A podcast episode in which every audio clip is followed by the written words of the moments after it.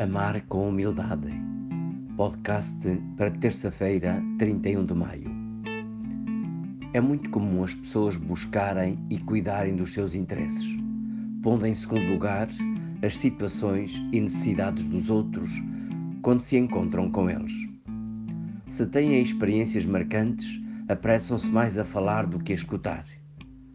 Serão estas atitudes as que mais enchem o coração de alegria e o tocam com o amor de Deus? Celebramos hoje a festa da visitação de Nossa Senhora, a sua prima Isabel.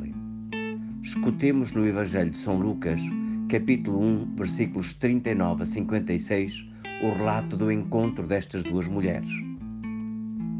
Naqueles dias, Maria pôs-se a caminho e dirigiu-se apressadamente para a montanha, em direção a uma cidade de Judá. Entrou em casa de Zacarias e saudou Isabel. Quando Isabel ouviu a saudação de Maria, o menino exultou-lhe no seio. Isabel ficou cheia do Espírito Santo e exclamou em alta voz: Bendita és tu entre as mulheres, e bendito é o fruto do teu ventre. De onde me é dado que venha ter comigo a mãe do meu Senhor? Na verdade, logo que chegou aos meus ouvidos a voz da tua saudação, o menino exultou de alegria no meu seio. Bem-aventurada aquela que acreditou no cumprimento de tudo quanto lhe foi dito da parte do Senhor.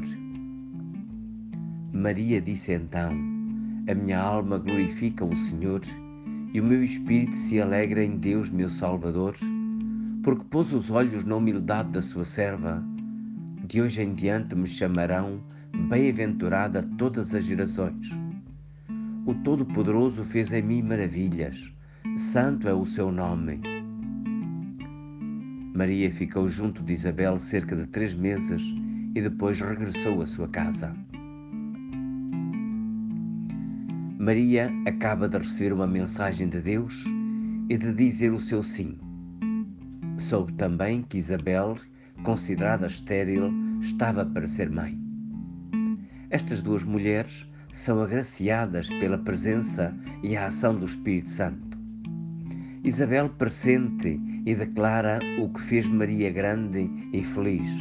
Bem-aventurada aquela que acreditou no cumprimento de tudo quanto lhe foi dito da parte do Senhor. Ao elogio de Isabel, Maria responde com o cântico em que revela e proclama a poderosa ação de Deus nela, a mesma que dá cumprimento às antigas promessas feitas a Abraão em favor de Israel. Deus faz maravilhas e manifesta o seu poder a partir da humildade, que é o reconhecimento da própria pobreza radical da sua criatura e do seu povo. Deste relato evangélico da visitação, o Papa Francisco escolheu as palavras Maria levantou-se e partiu apressadamente para tema da Jornada Mundial da Juventude de Lisboa em 2023. Esta ação de levantar-se apresenta de Maria de Nazaré simultaneamente como mulher de caridade e mulher missionária. Ela é a grande figura do caminho cristão que nos ensina a dizer sim a Deus e a pôr-se de imediato a amar o próximo. Comentando este episódio, Chiara Lubick diz: Nossa Senhora não foi visitar Isabel para cantar o Magnificat, mas para a ajudar. Também nós não devemos ir ter com o próximo para revelar o tesouro cristão que trazemos no coração, mas para carregar com eles as dores e aflições, partilhar alegrias e responsabilidades. Se o nosso agir for perfeito, não tardará a hora em que abriremos o nosso coração ao irmão para partilhar a nossa riqueza e amar juntos aquele que nos impulsionou a vermos-nos e a tratarmos-nos como irmãos. Impressiona-te a atitude de Maria e desejas imitá-la na tua vida? Escuta então estas palavras do Papa Francisco aos jovens.